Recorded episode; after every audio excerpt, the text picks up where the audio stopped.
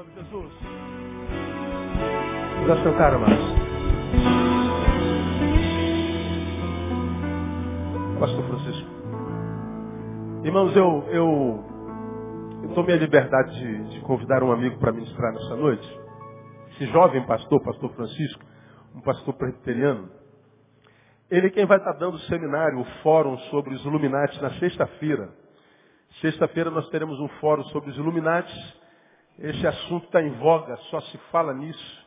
Tenho brincado com a igreja, não há um, uma semana que não receba pelo menos dez e-mails me perguntando sobre os Illuminati. E alguns me perguntando se o mundo vai acabar em 2012. E eu tenho brincado com os irmãos, se o mundo acabar em 2012, o que, que nós temos a ver com isso, irmão? Né? A gente já está salvo, meu não? Então, quantos estão em Cristo Jesus aqui? Diga, eu estou em Cristo. Então morra, irmão, morra. Né? Você, você pode morrer à vontade que você vai partir desta para melhor, literalmente. Então, se 2012 o mundo vai acabar ou não, é para nós não faz diferença. Agora, enquanto não chega 2012, viva até lá. Né? E viva com intensidade. Né? Viva sem preocupação com amanhã, basta cada dia o seu mal. Tem muito problema para hoje para ficar preocupando com 2012. Né? Se acabar em 2012, imagina, aquele carro que você comprou em 120 vezes, não vai precisar pagar, olha aí. Que benção. Quantas prestações você tem aí né, pendurada no teu nome, no teu CPF, né? Então vamos ter essa bênção né, de não ter que pagar as contas todas. Brincadeiras à parte, ele, ele, ele é um estudioso da matéria, é, é, é graduado em teologia e economia, com mestrado, doutorado em educação, professor universitário, é um homem voltado para o saber. Francisco impressiona com a capacidade de, de conhecimento e, e, e, a capacidade intelectiva que tem. Ah, tenho aprendido muito com ele. Ah, creio que nós vivemos um tempo onde os mestres têm acabado. Eu acho que a igreja evangélica ela sofre pela ausência de mestres. Nós temos muitos animadores de auditórios, nós temos muita gente da unção, do poder, do fogo, teólogos da prosperidade, que falam que a gente já sabe, só que batendo no púlpito, fazendo barulho. Mas nós temos poucos mestres, pessoas que estão capacitadas pelo Espírito para dar respostas para as questões do ser, para as agonias da alma, para a calamidade social, capacidade de ler a nossa geração. E achar um mestre hoje, alguém que tenha conhecimento, sabedoria, que seja alguém que não esteja só enfurnado nos templos, exercitando a, a espiritualidade, mas não exercitando o cérebro, é muito raro. E o pastor Francisco é um deles. Né? Muitos se espantam com, com, com, esse rostinho jovem que ele tem. Ele não é tão jovem assim não, é só carinha. Né? Ah, mas é um estudioso. E ele vai estar falando sobre o fórum na sexta-feira. Eu queria que vocês o conhecessem antes disso. Então, a, a Francisco fica à vontade. Ele está meio ansioso, está meio nervoso, né? Mas eu falei, você está em casa, né? Muito amigo do pastor Isaías, mais amigos do Isaías do que, do, do que meu, anda mais com Isaías do que comigo, do que, do que amigo, não do que comigo, né? Mas é um amigo com quem, eu tenho aprendido bastante. Então, com certeza, ele tem uma palavra de Deus para mim, ele tem uma palavra de Deus para você. E eu queria que nós orássemos por ele para que nós fôssemos ministrados nessa noite. Amém, amados? Vamos orar para o Senhor. Pai, nós louvamos ao Senhor pela vida do Francisco e pela obra linda que tu tens feito através do teu filho nessa cidade, nesse país. Te agradecemos porque tu o tens enriquecido com a tua graça, com a tua sabedoria. E te pedimos, ó Deus, que parte do que tu tem dado a ele possa ser compartilhado conosco nessa noite. Pedimos que tu uses o Francisco apenas como um canal, que ele não fale dele, mas que ele fale do Senhor. E que o que ele falar do Senhor possa nos abençoar seja com consolação, exortação, com sabedoria, que a tua palavra venha, nós queremos ouvir o Senhor. Nós o abençoamos, para que abençoado ele nos abençoe, no nome de Jesus, o nosso Senhor. Amém. Aleluia. Vamos aplaudir o Senhor pela vida do Francisco.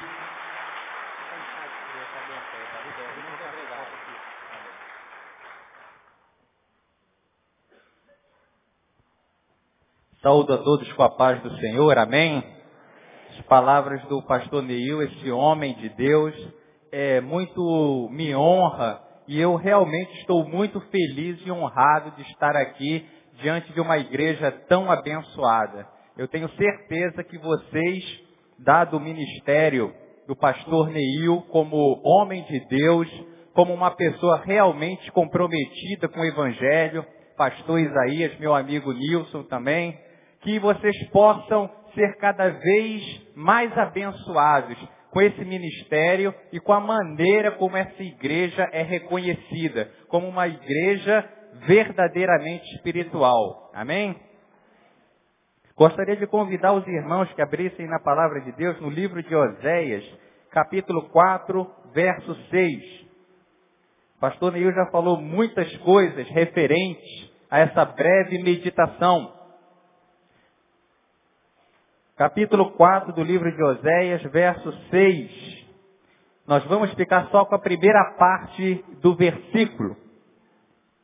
Tem o título na minha Bíblia de A Ignorância Deliberada de Israel. Diz assim a palavra do Eterno: O meu povo foi destruído porque lhe faltou o conhecimento. Vamos ler todos juntos? O meu povo foi destruído porque lhe faltou o conhecimento. Novamente, o meu povo foi destruído porque lhe faltou o conhecimento. Meus amados irmãos, como o pastor Neil bem colocou de uma forma extremamente pessoal, ministerial, e espiritual, eu tenho o privilégio de estar aqui na sexta-feira, onde nós teremos um fórum. Eu já estive aqui em outras oportunidades para falar sobre a nova ordem mundial, sobre a questão dos Illuminati e aqui outras questões que são muito contemporâneas para a Igreja de Cristo. E eu gostaria de fazer uma assertiva ao pensamento de Churchill, que ele disse em 1943. Ele disse, no futuro dele, foi falado aqui do futuro do passado, ele disse, no futuro, as batalhas, os combates, as estratégias militares não seriam de um exército contra outro exército. Não seria de uma nação contra outra nação. Todas as batalhas realmente importantes aconteceriam no plano das ideias. O grande campo de batalha é o campo de batalha da mente, das ideologias, onde o conhecimento é a arma fundamental. E é muito necessário que a Igreja de Cristo se arme com verdadeiro conhecimento. Como ele bem disse, eu sou professor universitário, Tive a oportunidade de lecionar numa universidade federal também, para a honra e glória do Senhor e Salvador Jesus Cristo, o Logos Eterno. Hoje eu participei de uma reunião na Secretaria de Educação junto a outros credos, como a Sociedade Beneficente Muçulmana, a Igreja Messiânica, o Rabinato Judaico, a Igreja Católica Apostólica Romana, a OMEB, que é a representação dos evangélicos, todos estavam reunidos num fórum de ensino religioso para debater a questão que abriu este culto, nas palavras do pastor Neil, como se ele estivesse lá, mas é o mesmo Espírito que coordena as nossas vidas. A questão do sagrado ter se afastado da vida contemporânea, da atualidade. Isso não se deu da noite para o dia. Isso foi uma construção histórica, uma construção no plano das ideias, no campo da filosofia, no campo das abstrações intelectuais. E hoje nós estamos vivendo o resultado dessas ideias. Tem um pensador, Roberto Campos, que é um economista, que ele costuma dizer uma frase que foi citada neste encontro. E foi colocada aqui a questão do sagrado. Pior que a profanação do sagrado é a sacralização do profano.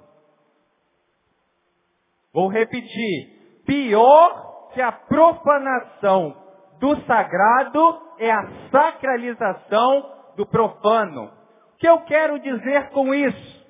Pior do que um pai bater no recém-nascido, ou os pais jogarem os filhos de uma janela de um apartamento, Isso já é a violação do sagrado. Os guardiões da vida, que deveriam preservar aquela vida, são os primeiros a criarem a mácula, a romperem o véu do santuário em tom de profanação, ceifando a vida. Você pode imaginar, existe algo pior do que isso?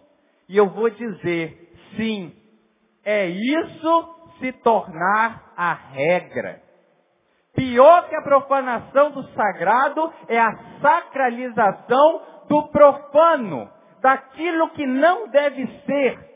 Porque na semana posterior a esse acontecimento, da jovem que foi jogada do apartamento, outros três casos aconteceram de maneira semelhante. Ou seja, o ser humano ele já está tão bestializado que ele enxerga uma cena de terror e em vez de sentir a repulsa, ele vê aquilo como um exemplo.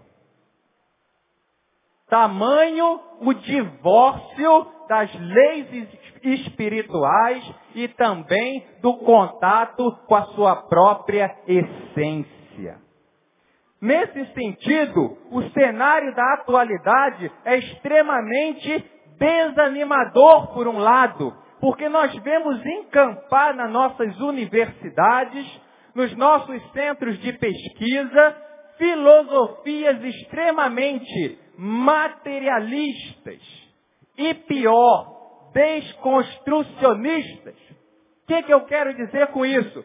São filosofias que vão trabalhar no campo das ideias, preceitos, normas e ensinamentos contrários à vontade do Logos, contrário à vontade do nosso Senhor e Salvador Jesus Cristo.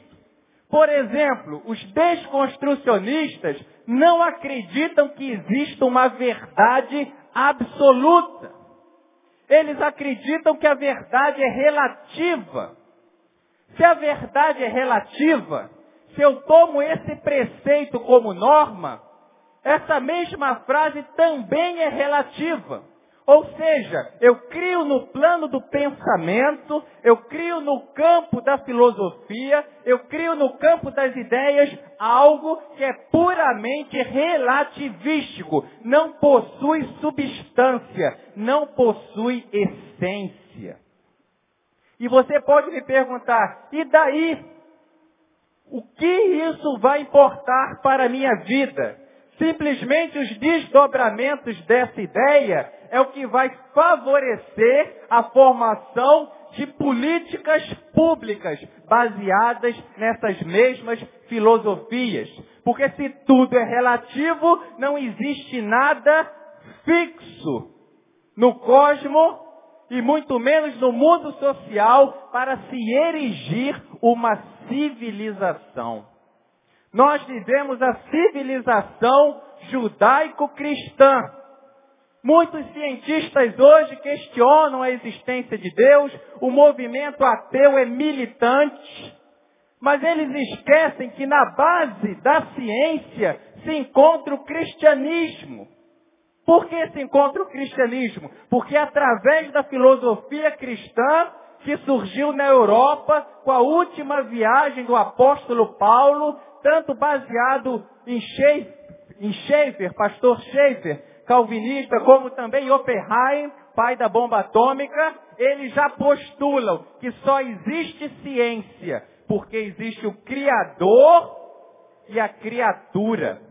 A ciência moderna, que nos legou a tecnologia que todos nós usamos de maneira deliberada, avançada, nanotecnologia, computadores, satélites, inteligência artificial, todas as maravilhas do demiurgo moderno que é a ciência são resultados da visão cristã de mundo. Ou seja, os ateus estão jogando pedra na matriz de pensamento que gerou a ciência.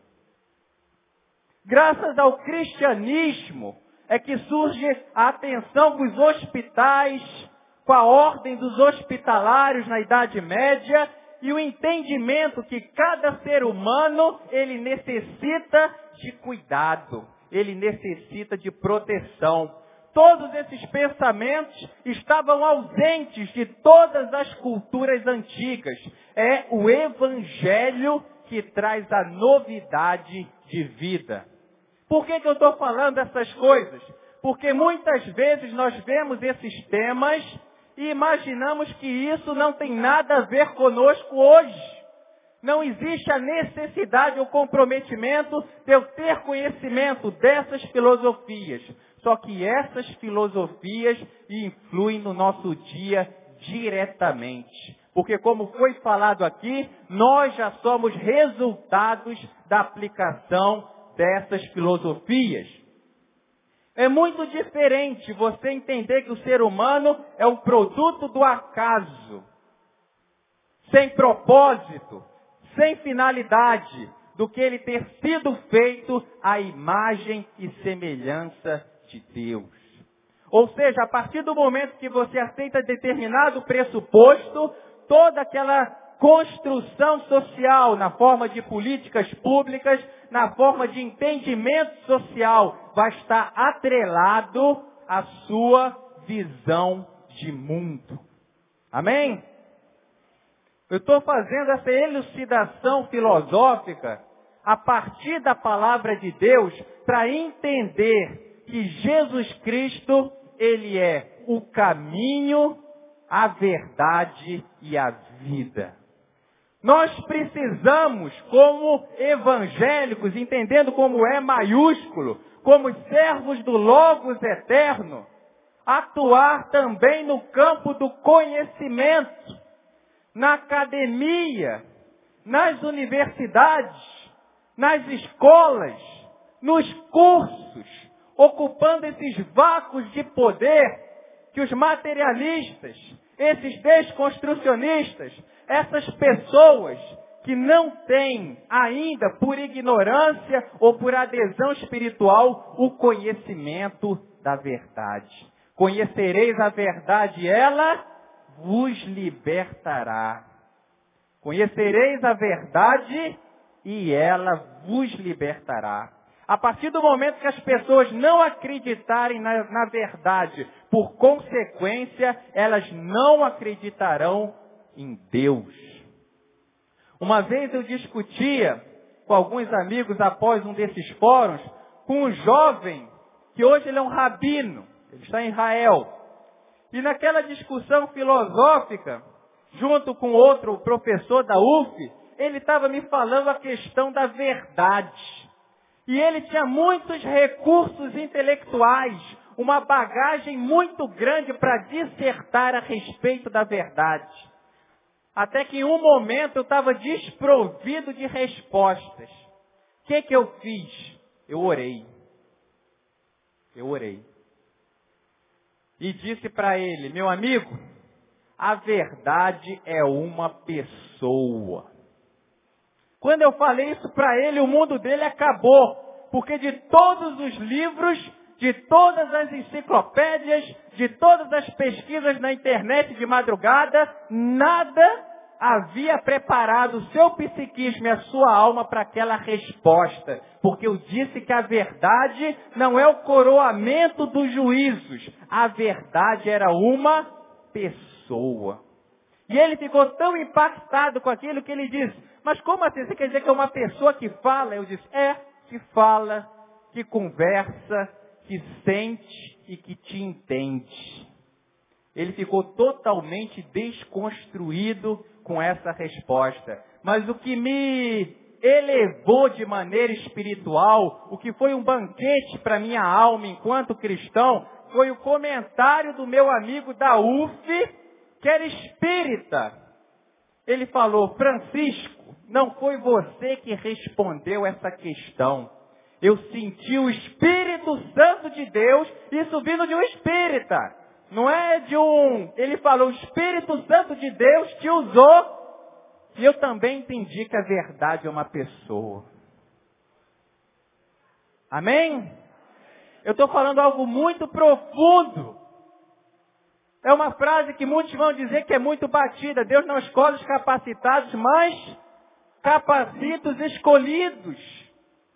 O chamado missionário hoje é para você também ser um mestre da palavra de Deus e ocupar esses vácuos de poder que estão instalados na nossa sociedade. Para isso você tem que se preparar, você tem que estudar, você tem que buscar fazer uma universidade, fazer uma pós-graduação, se alfabetizar se você não é alfabetizado. É um chamado para você se transformar num intelectual de Cristo. Amém? Um intelectual de Cristo. Claro que nós temos que ser um ser humano totalmente integralizado, uma visão holística da realidade. Espírito, alma, corpo, mundo social. Mas Deus, nesses últimos dias, escatologicamente falando, necessita que as pessoas sejam vinculadas a Ele e sejam seus exemplos no mundo. Quantos universitários entram na faculdade pública ou privada e em poucos períodos abandonam a igreja? Não estou me referindo às fugas por questões denominacionais, por questões vivenciais. Elas veem determinados argumentos e não sabem combater. E aí elas se tornam presas do adversário das nossas almas. Porque o mal, ele busca justamente cooptar as pessoas pelo engano, pela mentira. Enquanto nós que temos a verdade, como bem foi falado aqui, não meramente intelectual, mas ardendo nos nossos corações, somos verdadeiros representantes do amor de Cristo. Amém? Nós necessitamos ter esse conhecimento da verdade, porque nós não pregamos uma religião apenas, nós pregamos uma pessoa que a pessoa do nosso Senhor e Salvador Jesus Cristo. Outras vezes eu fui convidado para um fórum, novamente com várias religiões, dentro da Arquidiocese do Rio. Foi em outubro. Cada religião trouxe a sua principal festividade para mostrar naquele fórum de professores de ensino religioso. Os muçulmanos falaram do Ramadã, que é um período que eles jejuam todo dia em agradecimento aos livros sagrados que a divindade enviou à terra através dos seus profetas. A Umbanda falou da sua fundação. Os judeus das suas festividades também, igreja messiânica do culto dos antepassados, católicos com a Aparecida e nós evangélicos. Outubro é o dia da reforma protestante. Falar sobre a reforma protestante dentro da arquidiocese realmente é algo que só Deus pode fazer. E aí quando eu tive essa oportunidade, novamente eu orei. Porque se você se imaginar alguma coisa, você totalmente será rechaçado porque nós somos servos do Altíssimo, nós somos instrumentos do Espírito Santo de Deus. Nós temos que invocá-lo para que ele nos use com propriedade e sabedoria. Eu li João 3,16, porque Deus amou o mundo de tal maneira, de uma maneira inigualável e incompreensível, incomensurável, que deu entregou, manifestou o seu Filho unigênito, o único gerado, para que todo aquele que nele crê, nele confie, nele se amarre, se comprometa com ele e seja somente dele, não pereça, não termine, não fracasse, não define, mas tenha a vida eterna, abundante, poderosa, que nenhum ser humano é capaz de explicar. Esse é o Evangelho. Nós pregamos não doutrinas, nós não pregamos história, nós não pregamos filosofia, nós anunciamos aquele que é a própria verdade. O Todo-Poderoso. Ele é o Criador transcendente, Criador do céu e da terra, e também imanente, porque ele se manifestou na terra. Ele viveu entre nós. Todos os grandes mestres da humanidade falaram da verdade. Buda falou da verdade.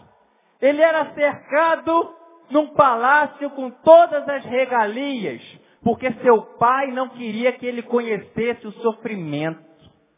E um dia ele resolve fugir do palácio. E às margens do Ganges, ele vai ver um doente, um velho e um cadáver. E vai descobrir que a vida é feita de sofrimento, doença e morte. Então ele parte por uma jornada espiritual para tentar calar o anseio da sua alma e descobrir a verdade. Ele se torna tão magro que ele colocava a mão no estômago e sentia a própria coluna vertebral. Você quer ser mais magro do que eu? E não alcançou a verdade. Até que prestes a perder suas forças, ele escuta um mestre e um discípulo conversando, afinando um instrumento, a cítara. E o mestre diz para o discípulo, se você apertar demais a corda, ela arrebenta.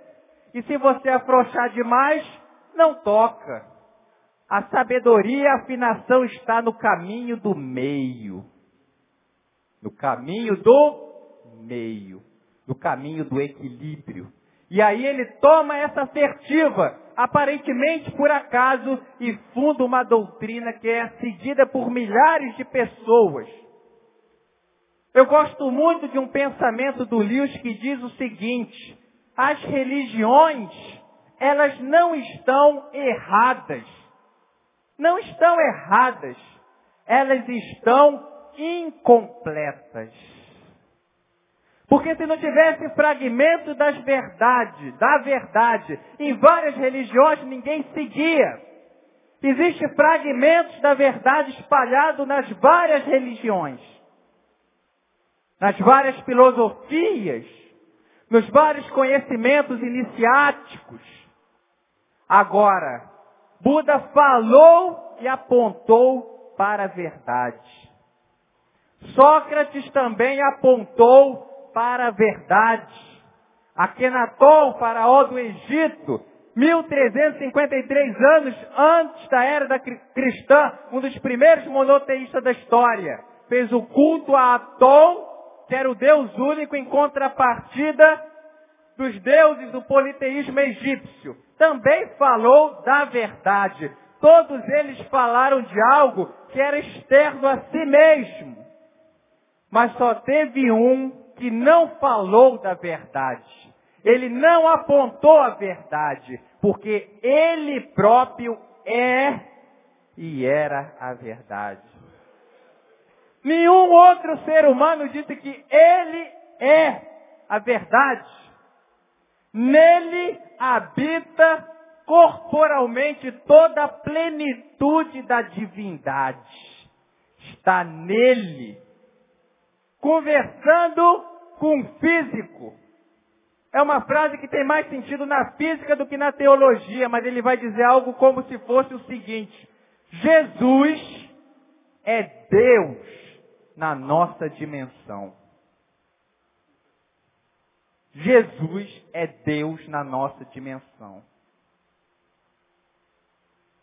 Profunda, né? Agora, se Deus veio para a nossa dimensão, se Ele veio para o nosso mundo, é para nos indicar o caminho para o mundo dele. Ele veio e nos aponta o caminho para o mundo dele. Isso é muito profundo, meus irmãos. Deus habitou entre nós O sofrimento de Jó foi muito profundo. O demônio arguiu, ele só te é fiel porque ele possui propriedades, riquezas. Ele é cercado de conforto. Tira tudo dele para ver se ele te serve. Quantas vezes nós temos esse pensamento ao redor do nosso semelhante? Não é isso?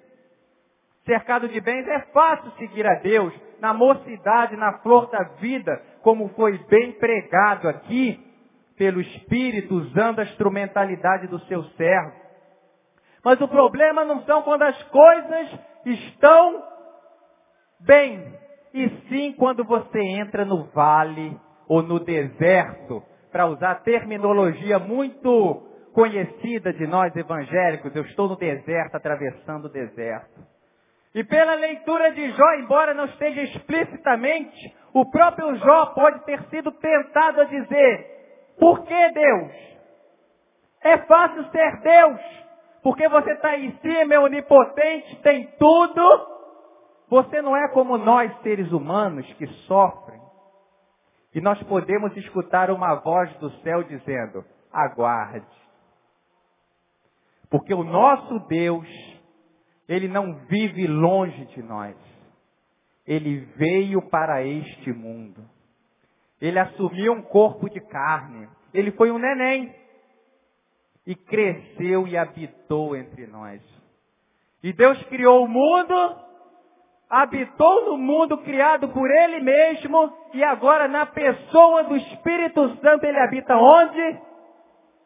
Dentro de nós. Dentro de nós. Dentro de nós. O universo é um lugar maravilhoso, meus irmãos. Nós não conhecemos quase nada de toda essa matéria que existe. Os cientistas dizem que existe a matéria escura, existem os buracos negros, existem constelações que o homem ainda não pode mensurar, isso no plano da astronomia. A física quântica, então, nem se fala mais de 11 partes que a própria matéria se divide. Um grau de sofisticação e abstração de conhecimento da realidade que hoje em dia, como Thomas Kuhn vai dizer, muda a estrutura das revoluções científicas, porque nossos sistemas de pensamento perante um universo tão complexo, precisam estar em permanente, em permanente diálogo com essas novas descobertas que acontecem no cosmo. Agora, se esse cosmo natural já é tão sofisticado, imagine o um mundo social das relações humanas, onde as individualidades estão em permanente relação e se criando. Quando eu me relaciono com alguém, mesmo que seja por um breve momento, ele tem uma parte de mim que ele ouve, absorve com os seus sentidos e leva para o mundo interior dele. E eu, quando contemplo o meu irmão, também, pela minha percepção, pela minha sensibilidade, absorvo algo dele para mim. É uma troca, é uma permuta, é uma alimentação dual que se dá nos relacionamentos humanos. E dali eu me encontro com outro ser humano e o processo recomeça. É a interiorização da exterioridade e a exteriorização da interioridade. Ou seja, todos necessitamos de todos para viver. Capra vai dizer a teia da vida. Todos nós estamos interrelacionados uns com os outros. É só olhar os ecossistemas vivos e trazer isso para os planos das relações humanas. Agora você imagina se o mundo social é tão complexo, o, o cosmo também é tão complexo, eu por dentro ainda sou mais complexo. E dentro de mim habita Deus, na pessoa do Espírito Santo. Então a verdadeira jornada de cada ser humano não é caminhar para fora. E vocês aqui, pelas ministrações, têm o privilégio que muitas igrejas não têm. De ouvir uma palavra que fale ao mesmo tempo a mente, mas também ao coração. Um pastor que trabalha com vocês a questão da existência, da vida como ela é, e de como o Evangelho pode fazer a diferença nas nossas vidas. Nesse mesmo sentido, nós temos que ter o um entendimento que se o Espírito Santo, o próprio Deus, habita dentro de mim, a partir do momento que eu tenho a fé em Cristo, eu posso qualquer coisa. Qualquer coisa nele, por ele e para ele. Eu estou falando isso para que vocês tenham a noção de que vocês podem, todos nós podemos caminhar na jornada do conhecimento pelo reino de Deus. Amém? Meus amados irmãos, eu sou mesmo um resultado de um milagre. Eu já tive problemas de saúde que eu já tive 42 quilos no hospital, Hospital Naval Marcílio Dias. Meu pai era oficial da Marinha. Eu fui cercado pelos maiores médicos e ninguém conseguia diagnosticar o que eu tinha. Tive úlcera, gastrite, outros problemas, até psíquicos, e ninguém conseguia diagnosticar o que eu tinha. Mas Deus olhou para mim e disse: Ele terá uma chance. Na pessoa de um médico lá do interior, minha mãe me levou sem mais ter esperanças, mas como um desencargo de consciência, se conformando com a ideia da morte, do abandono, do que outra coisa. E Deus usou aquele médico, doutor Oscar, para me trazer novamente a vida. Ele foi um instrumento nas mãos de Deus. Eu fiquei e me restabeleci fisicamente me restabeleci psiquicamente. Fui para uma universidade federal, estudei com muita dificuldade a base de remédios. Eu não conseguia tomar um copo de água, vou até aproveitar para tomar água, sem vomitar. Mas Deus não me abandonou. Fui passando nas provas, Graças a Deus terminei a minha faculdade, terminei meu curso de teologia, minha pós-graduação também. Tudo Deus me deu. Deus me deu. Deus quer dar isso para você. Eu tenho certeza que isso é uma palavra profética para muitos que estão aqui e duvidam de sua própria capacidade. Deus está dizendo: Eu escolhi você para seguir a área do conhecimento. E eu fui restabelecido. E quando as tempestades da vida também continuaram, meu pai partiu para o Senhor, minha mãe partiu para o Senhor, a minha casa, pela misericórdia de Deus, estava edificada na rocha. Porque falta o Espírito Santo é associado ao vento.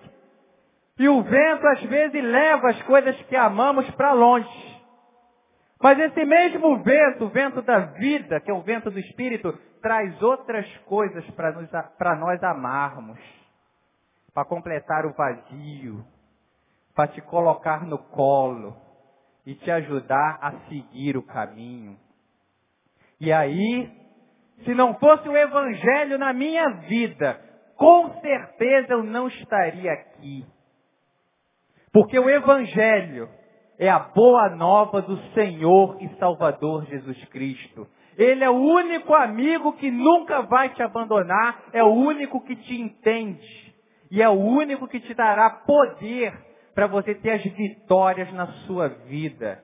Não são vitórias que o dinheiro pode levar, posição social, relacionamentos. Não, é muito mais profundo do que isso.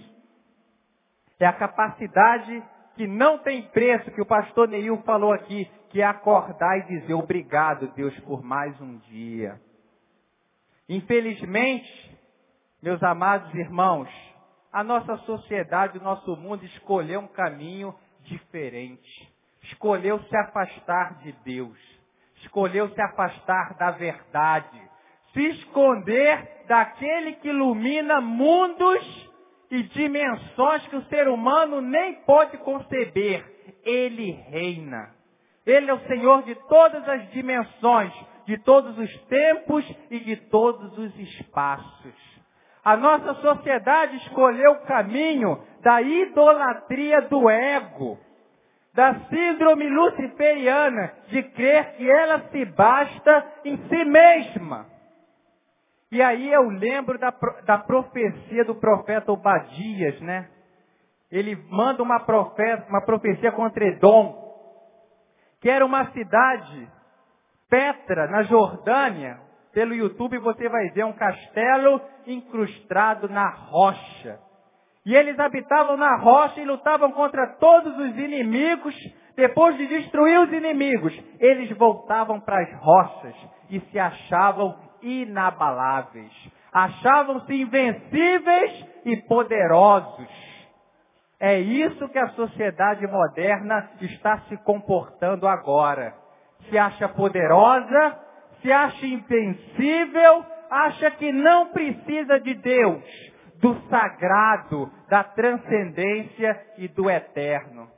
Então, inclusive na filosofia, Heidegger vai ler Nietzsche e a sua vontade de potência no sentido da sociedade moderna se transformar no próprio Deus, na própria essência de não depender de mais ninguém. É um desdobramento do relativismo, porque se todas as verdades são igualmente válidas, não existe falso. A tautologia vai explicar ou é verdadeiro ou é falso. Se tudo é verdadeiro, nada é falso. Não existe erro. E no mundo onde não existe erro, tudo é possível. E é as coisas que nós estamos vivendo aí. Cada um se torna a sua própria lei. Cada um se torna a sua própria causa e seu próprio efeito. Como nós vemos que aconteceu com o anjo caído. E a sociedade moderna é o Prometeu moderno. Mas vem a palavra do Eterno e diz, mesmo, olha a riqueza poética, lírica e profética dessa palavra. Mesmo que se transformasse em Águedon e viajasse até as estrelas, eu, o Senhor, os abaterei de lá. Poderoso, né? mesmo que se transforme numa águia e voe até os confins do cosmos, da prepotência, da arrogância e da independência intelectual, tecnológica, sociológica, fenomenológica, não importa o tipo de independência, o Senhor o abaterá de lá. A nossa sociedade tem os dias para cair mas o povo de Deus. Povo de Deus eu não estou me referindo à igreja. Eu estou me referindo à igreja com I maiúsculo. A igreja una e indivisível do Cordeiro. As quais as portais do inferno, do Tártaro, do Averno, dos mundos inferiores. Seja o nome que você der, ou o que as diversas religiões dão para as trevas, não adentrarão aos portais da igreja. Porque dentro da igreja existe um rei todo-poderoso que já venceu a morte e nos deu a vida. Esse é o Deus da igreja. O Espírito Santo é o Espírito da igreja. É o nosso espírito. Somos várias individualidades imersas no oceano divino que é o Espírito Santo de Deus. Não como nirvana, uma força impessoal, perene na realidade supramaterial. É mais do que isso. Ao mesmo tempo que ele nos impregna, ele é uma pessoa perfeita e plena que coaduna com o nosso espírito. Por isso que uma das metáforas da ascensão espiritual é a águia. A águia é o único ser que olha para o sol sem se cegar. Dessa forma, ela contempla a verdade que cega os outros seres, mas ela mesma não se cega e consegue planar acima das tempestades. assim é aquele que tem Jesus Cristo como seu Senhor e único Salvador. Hoje foi falado também da questão do diamante, né? Quem reconhece um diamante é só um ourives, que é quem trabalha com metais preciosos. E também o geólogo. Mas nem todos conseguem usar o diamante. De 10 usam 4, se eu não me engano. Mas existe um ourives que consegue usar todos os diamantes, porque ele é Deus. E você é esse diamante. E se você encher um copo de cristal com água destilada e soltar um diamante dentro dele, você sabe o que acontece com o diamante verdadeiro? Ele desaparece. Mas como é que ele desaparece? Simples. As estruturas geométricas do diamante são tão perfeitas, matematicamente coesas, geometricamente especiais, que quando vem a luz do sol, atravessa o diamante sem sofrer nenhuma deformação. Cristo cristal, né? Ele é o receptor total da divindade e espalha a luz onde quer que ele se encontre. Que nós possamos nos tornar puros como um diamante, porque quem faz essa purificação é o Espírito Santo de Deus.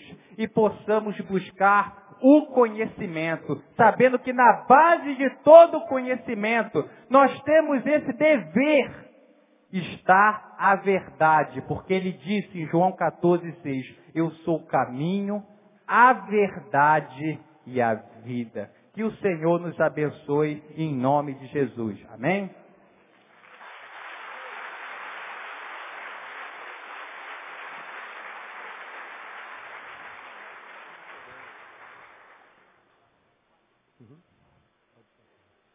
Obrigado, pastor Francisco. Que Deus abençoe.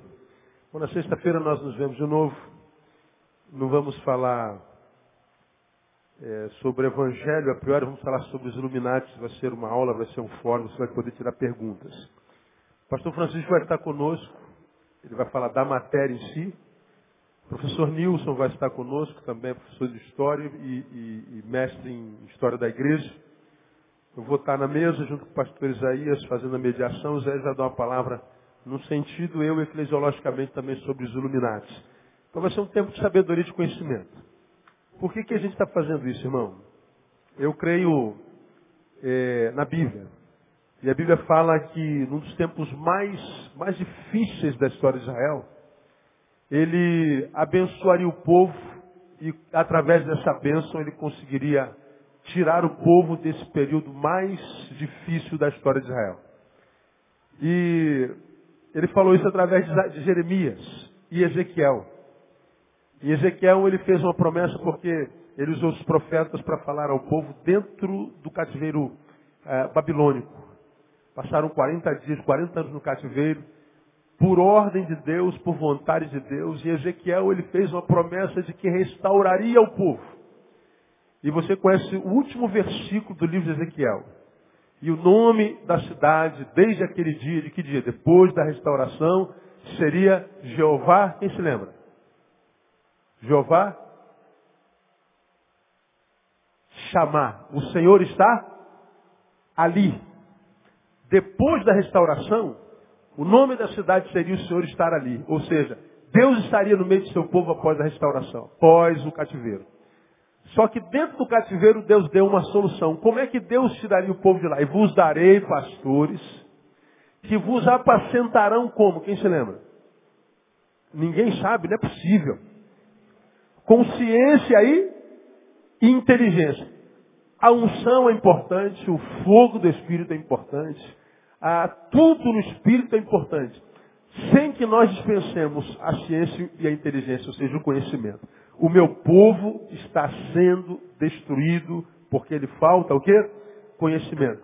E aí, se você tiver coragem, for mais do que homem de Deus, for homem, só homem, não precisa nem ser de Deus, você for homem, tiver coragem, você vai ver que você conhece um monte de gente de Deus, cheia de unção, cheia de poder, gente que põe a mão em enfermo e cura. Gente a quem Deus usa quando abre a boca, salva muita gente. Gente que está cheia de unção, cheia de autoridade, mas está com a vida destruída. Gente que tem conseguido abençoar a vida de um monte de famílias, mas a sua família está quebrada. Gente que tem tirado muita gente do poço, mas não consegue sair do poço. Gente para quem a gente olha e fala assim, como é que Deus pode usar tanto esse homem, mas não consegue tirar esse homem de onde ele está. Essa é uma realidade na igreja evangélica brasileira. Muita gente cheia de unção, mas com pouco conhecimento. E a despeito da unção tem vivido quebrado. Depressão, ah, transtornos de toda sorte, vida sem vida, vida marcada só por religiosidade, mas sem aquele rio de água viva que flui de dentro de si. Porque o meu povo, ou seja, é meu, mas a despeito de ser o meu povo, está sendo o quê? Destruído. Não basta ser povo de Deus. Quero citar e terminar o culto com essa palavra, e eu já preguei sobre isso aqui no passado. Ah, pastor Francisco fez a citação de um dos versículos mais conhecidos da Bíblia. E conhecereis a. E o que, que acontece? Você vai lembrar disso aqui. A verdade liberta? Sim ou não? Sim ou não? Sim, não. Não sim. A verdade não liberta. O que, que liberta? O conhecimento dela. Se eu não conhecer a verdade, a verdade não significa nada para a gente. Eu preciso conhecê-la. E você vai se lembrar da ilustração que eu fiz quando nós falamos sobre isso aqui Citei Cacá, lembra? Você lembrava é, a cor do Cacá, a religião do Cacá, onde o Cacá joga, se ele ganha muito ou se ele ganha pouco, qual é o time que ele joga, qual o país que ele mora, qual a cor do time, da camisa do time do Cacá, qual o estado civil do Cacá, se ele tem filho ou se ele não tem. A gente sabe tudo sobre o Cacá. Mas eu perguntei, a despeito de sabermos tudo sobre o Cacá, quem conhece o Cacá? Ninguém. Ter informação só não basta. Eu posso saber tudo a respeito de Jesus e não conhecer Jesus. Eu posso saber tudo a respeito de Deus e não conhecer a Deus. Eu posso saber tudo a respeito da verdade e não conhecê-la. A verdade é uma pessoa. Não basta ter informação sobre Jesus, irmão. Eu preciso conhecer. E a gente ilustra isso muito fácil, você vai se lembrar que eu falei sobre isso há uns poucos domingos atrás é a gente chegar perto de uma tomada na parede e saber que ali dentro tem poder. Há poder nesses dois buraquinhos que tem ali. E a gente sabe disso. Por isso, quando nosso filhozinho pequenininho vai querer botar o dedinho, não mexe a mão aí, meu filho, porque esse negócio faz dodói. Mas aí tu diz, não põe, pronto, aí aguça alguma coisa dentro de nós, que é o desejo da transcendência, de ir além, né? O proibido mexe com a gente, né, cara? Como é que a gente quer meter o nariz onde não é chamado. Né? Porque para quem sabe não chamarem, né? Pois é. Não mexe aí. Aí ele fica tentando uma, duas, você bate na mão dele, e não vai mexer. Até que a quarta vez você fala assim, ah, tu quer mexer? Então tu mexe. Aí ele vai meter o dedo. Antes ele tinha informação que há poder naquele buraco. Agora ele sabe. Nunca mais põe a mão naquele buraco. Isso é experiência. Antes disso, era só informação. Isso é conhecimento. Antes disso, era só informação. Então, o que, que Deus quer de nós? Que nós o conheçamos. Porque quando nós o conhecemos enquanto pessoa verdadeira, tudo que emana dele e que seja verdade, nós vamos conhecer também. O meu povo está sendo destruído porque lhe falta conhecimento. Nós vivemos no tempo de batalhas no conhecimento o tempo inteiro, irmão. Tempo inteiro.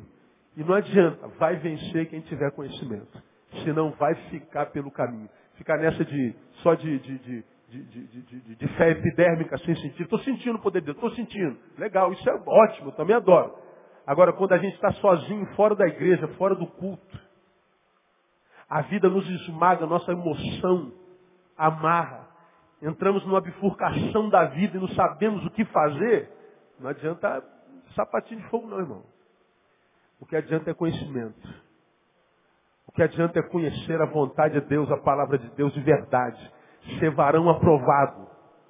Senão vai ficar pelo caminho.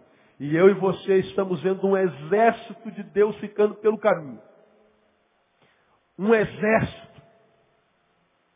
Garanto que 30% de nós ou mais fomos trazidos ao Evangelho por uma pessoa que hoje está no mundo.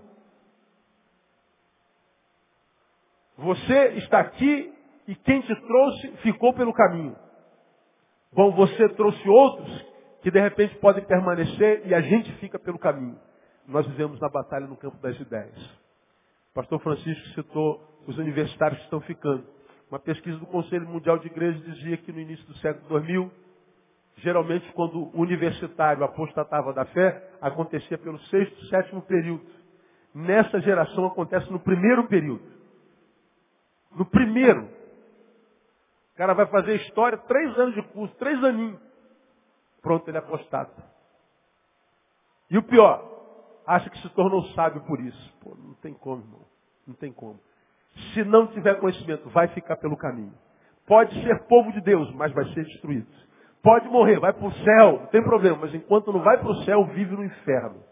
É o que o texto está dizendo aqui. O meu povo está sendo destruído porque ele falta conhecimento.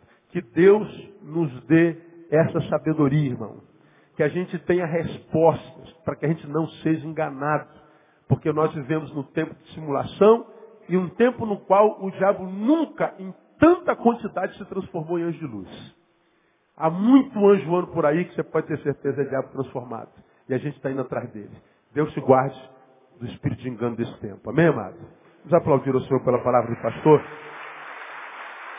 Nós já vamos orar e vamos embora. Só quero lembrar você o seguinte. Sexta-feira tem um fórum para quem quer conhecer um pouquinho. É o primeiro, né? vai haver outros. A gente está é, tentando fazer alguns outros ainda esse ano. Vamos falar sobre a era de aquário mais adiante, que é outra coisa muito tremenda, a nova ordem mundial. Quem sabe entrando no, no início do ano também passando por isso. Vamos falar sobre 2012. Nós vamos fazer uma série de fóruns sobre esses assuntos que estão em voga. E o primeiro é sobre os iluminados, que é o que está mais em, mais em voga aí, não é? Então, se você tem alguma curiosidade, quer vir, venha, faça a tua pergunta, tira a tua dúvida. A gente vai tentar responder. Se não souber, a gente anota e promete que vai responder para você por e-mail de alguma forma. A gente quer que você tenha um pouquinho mais de informação, um pouquinho mais de conhecimento. Ah, amanhã tem a segunda reunião de transferência com os irmãos de outras igrejas que querem vir para cá. A primeira foi terça-feira de manhã, a última é amanhã à noite. Qualquer um que deseja ser membro dessa igreja, como a gente tem anunciado ao longo do mês, tem que participar dessa reunião, ok? Começa às sete e meia em ponto. Vamos ficar em pé? Vamos orar e vamos embora para casa. Domingo eu estou aqui, aguardo você de manhã e de noite para a ministração da palavra de Deus. Vamos orar ao Senhor. Pai, nós louvamos o teu nome e bendizemos o Senhor porque a tua palavra é lâmpada para os nossos pés e luz para o nosso caminho. Por isso, ó Deus, nós pedimos que esse tempo corrido, esse tempo ligeiro, cercado por tantos afazeres, não consiga roubar de nós o tempo da meditação, o tempo da contemplação, o tempo do estudo da tua palavra que é vida e que é lâmpada para os nossos pés. Pai, nós temos visto tanta gente tão ocupada, tão corrida atrás de coisas e correndo atrás de coisas que não tem tido tempo, ó Deus, para que paradas tu possas abençoá-las. Ó Deus, nós vivemos no tempo do engano. Nós vemos os espíritos de engano, de engano passando pela nossa geração. Um espírito, ó Deus, de engano, levando tantos dos teus filhos, fazendo prostrar tantos dos teus filhos. Temos visto tanto povo seu sendo destruído por causa da falta de conhecimento. Que o que nós pedimos nessa noite, ó Deus, dá-nos o espírito de sabedoria e de discernimento no nome de Jesus. Nós queremos, ó Deus, o conhecimento que vem do alto. Aquele que é prometido na tua palavra quando disse, algum de vós tem falta de sabedoria, peça a Deus que a todos dá e não lança em conta. E nós estamos fazendo, ó Deus, valer essa sua promessa. Nós estamos te pedindo conhecimento no nome de Jesus. Queremos o teu poder, queremos a tua graça, queremos o teu fogo, queremos a tua unção, mas queremos a tua sabedoria também no nome de Jesus. Muito obrigado por esse tempo. Abençoamos a vida do pastor Francisco e te pedimos a Deus que tu supra todas as necessidades do teu filho que tu possas abençoá-lo com toda sorte de bênçãos espirituais. Despeça-nos na tua paz e debaixo da tua mão e graça. Nós pedimos que assim seja no nome de Jesus. Amém e aleluia. Vou em paz, Deus abençoe você. Até amanhã. Não se acenda um abraço no teu irmão.